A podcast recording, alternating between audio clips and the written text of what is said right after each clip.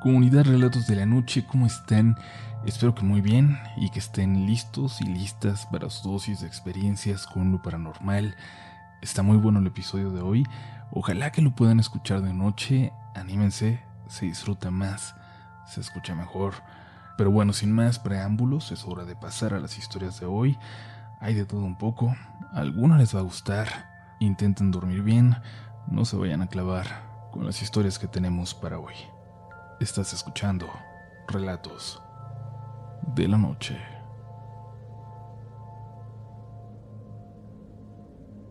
Lo que voy a contarles no sé en qué tema puede entrar. De lo que estoy seguro es de que es una experiencia totalmente para ustedes. Mi papá la cuenta continuamente en las reuniones familiares y hace poco, que se hizo adicto a escuchar relatos de la noche camino al trabajo, me pidió que la compartiera con Uriel esto sucedió en la casa que habitó mi tío Julio durante mucho tiempo en el centro. Él era artista y tenía su casa llena de arte. De hecho, cuando se repartió la herencia, esas posesiones eran las más codiciadas, sobre todo para mi lado de la familia, el de mi papá, que no está tan acomodado financieramente como el lado de su hermano. Como ellos dos fueron los que cuidaron hasta el final de mi tío Julio y los que tuvieron más contacto con el abogado, fueron los que tuvieron que ir a hacer un inventario de todo lo que había en aquella casa. Ellos dos y el abogado fueron los únicos que tuvieron acceso. Todo estaba en orden, tal cual lo había registrado mi tío. Cuando fue tiempo de repartirlo, una mudanza fue la encargada de llevar todo con cuidado hasta el almacén, donde permanecería todo lo de valor hasta ser entregado a los herederos.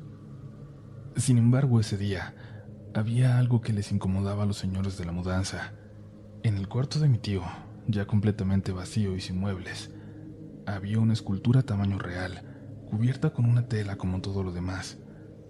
Pero al entrar y verla de frente, les asustó por el tamaño. Y bueno, porque se veía como un fantasma. Los dos que la vieron sabían que no le iban a poder, que entre tantas cosas tan caras sería mejor llevarlo con mucho cuidado, hasta el final. Cuando lo discutían al fondo del pasillo vieron a su supervisor, al que le hablaron para que lo viera. Desde la puerta del cuarto dijo que ese tipo de figuras podían ser muy pesadas. Ayuden a bajar lo que va en las escaleras y ahorita la destapamos para ver de qué material es. No creo que podamos volarla, así que vamos a tener que ver cómo la bajamos con mucho cuidado.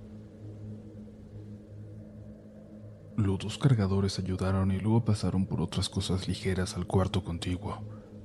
No podían dejar de ver aquella figura cubierta cada que pasaban frente a esa puerta. Bajaban a llevar esas cosas cuando iban llegando mi papá, mi tío y el abogado. Estaban revisando que todo estuviera en orden.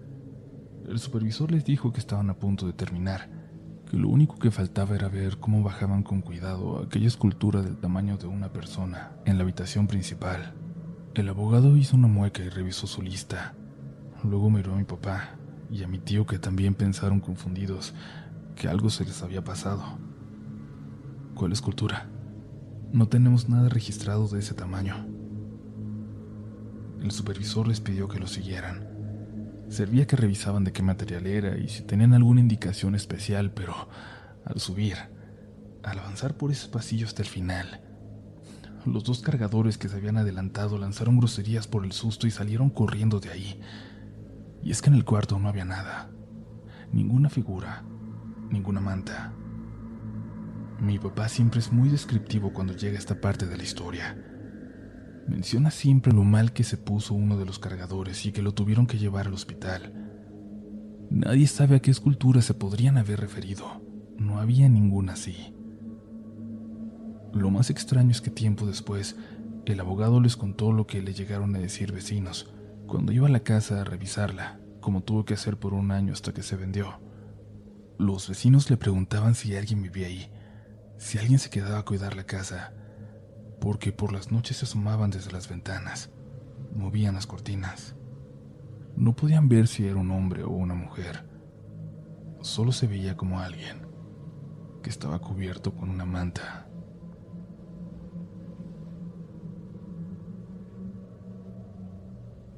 Hola comunidad, llevo algún tiempo escuchando sus relatos y me gusta mucho la dinámica de este programa.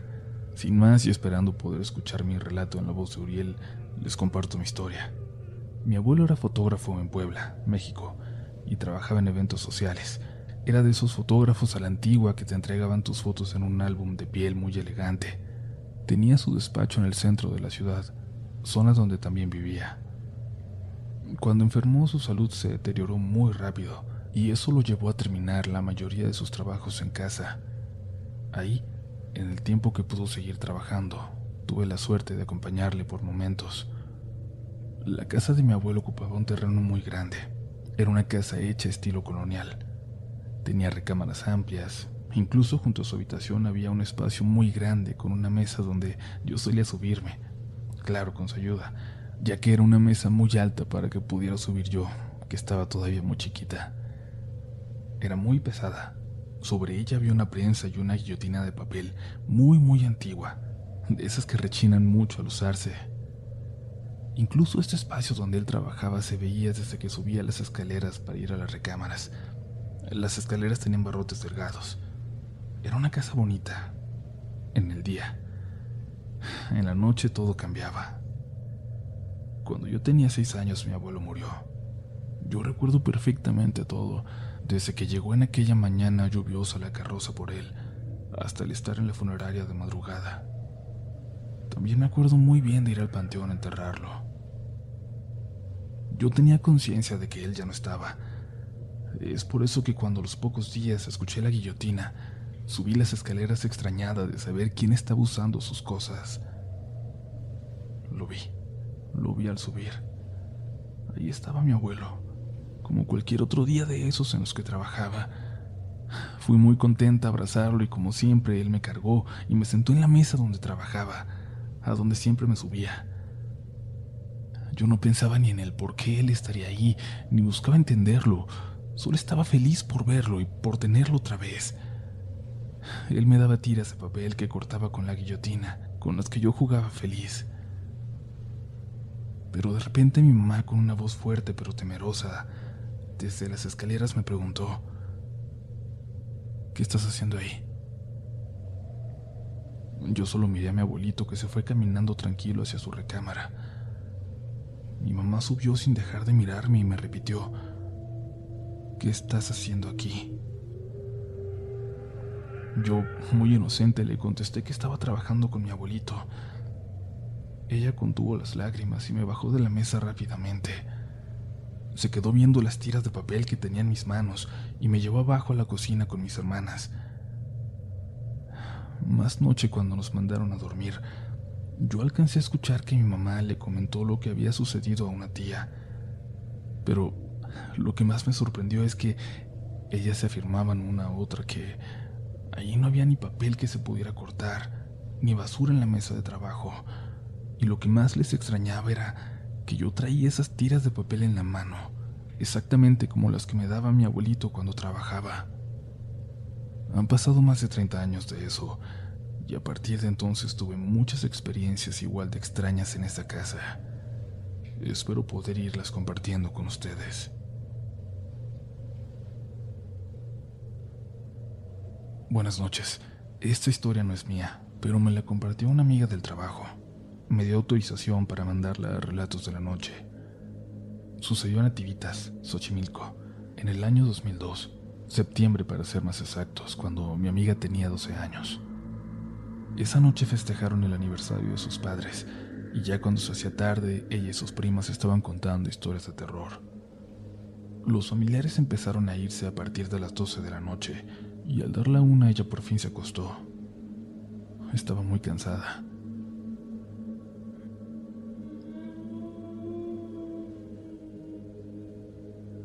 Eran las dos con siete de la mañana cuando algo la despertó de golpe. Algo estaba llorando justo junto a su ventana que daba a la calle. Lo primero que pensó fue que era un perro, pero al ponerle más atención se dio cuenta de que era un lamento como con mucho dolor, el cual escuchó tres veces, a lo lejos, acercándose, y justo debajo de su ventana.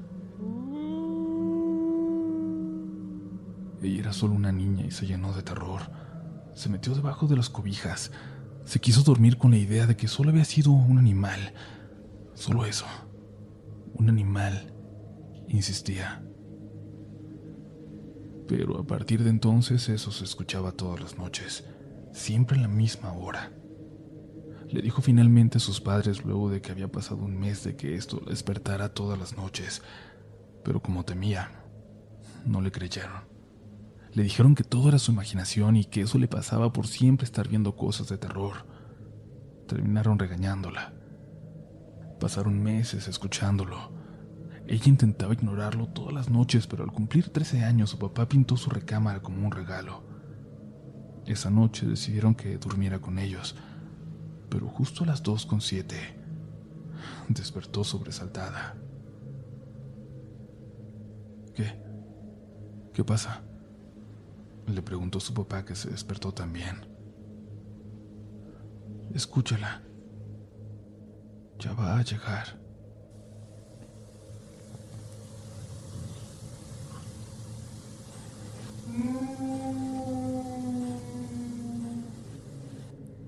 Ni siquiera había terminado de decirlo cuando se escuchó el lamento. Su papá se levantó con intención de asomarse, pero su mamá, que ya se había despertado también, logró detenerlo. Dijo que no fuera, que podía ser algo malo. El papá empezó a decir groserías como acostumbran algunas personas para intentar ahuyentar estas cosas. Y hasta entonces, hasta que ellos escucharon, le creyeron. Al día siguiente su bisabuela paterna los visitó desde Guerrero. Llegó con agua bendita, ramas de pirul y otras cosas que empezó a rociar por toda la casa. Le estuvo rezando a mi amiga y la limpió también. Y después de ese ritual, ya no volvió a escuchar a esa mujer hasta cinco años después. Acababa de nacer su hija, y la primera noche en que estuvo en casa con ella, escuchó el lamento de nuevo. Lo único que pudo hacer fue abrazarla fuerte para protegerla de cualquier cosa, de lo que fuera que estaba ahí detrás de la ventana. Buscó ayuda con varias personas hasta que una vecina, supuestamente bruja, le hizo una limpia a ella y a la bebé. Le dijo a sus padres que ese ente quería a mi amiga para él, pero que al ser su hija se alejaría para siempre, porque la niña era como un ángel enviado de Dios. En realidad nunca supo qué era. Nunca tuvo el valor de asomarse, pero aún recuerda el terror que le causaba todas las noches al escucharlo. Y sobre todo, la certeza de saber que la siguiente noche sería igual. Aún le es difícil pensar en ese año, en que la escuchó sin falta todas las noches. Ella no tiene ninguna explicación al respecto, no sabe si la hay, pero le pide a los padres que escuchen siempre a sus hijos, por más increíble que sea eso que dicen ver o escuchar. No sabemos qué tipo de cosas les pueden rodear.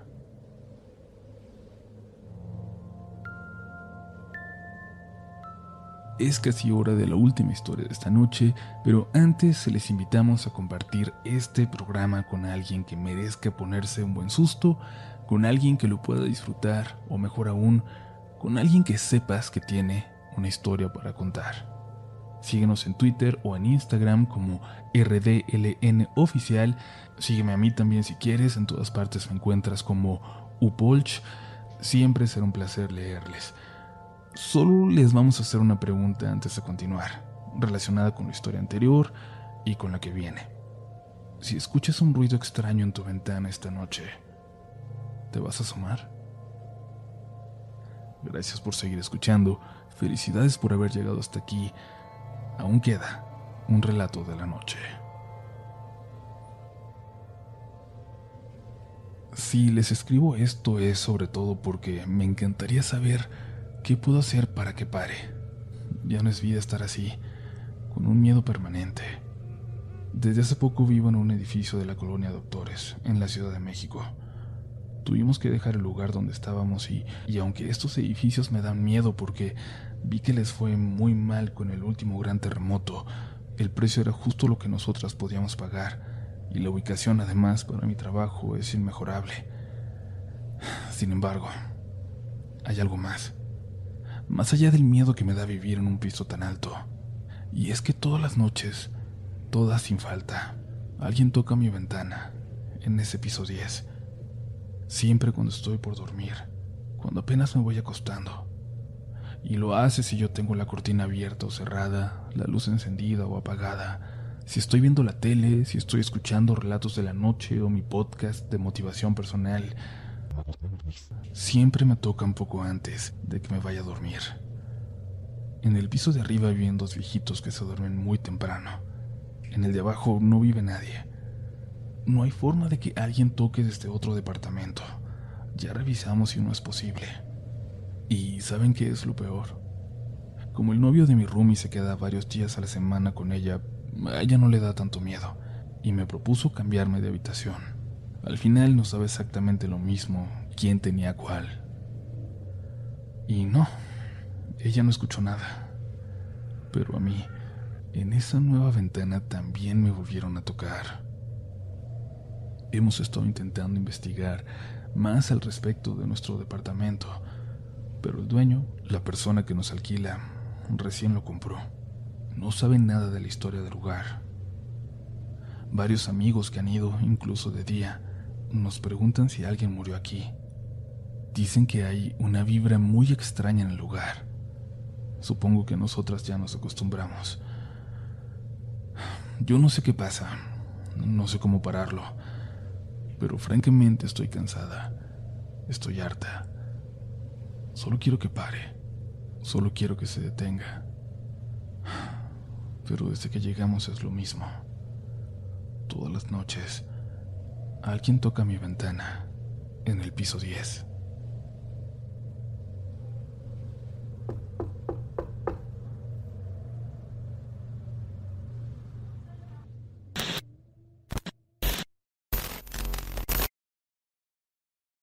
Hello, it is Ryan, and we could all use an extra bright spot in our day, couldn't we? Just to make up for things like sitting in traffic, doing the dishes, counting your steps, you know, all the mundane stuff. That is why I'm such a big fan of Chumba Casino. Chumba Casino has all your favorite social casino style games that you can play for free anytime, anywhere with daily bonuses. That should brighten your day a little.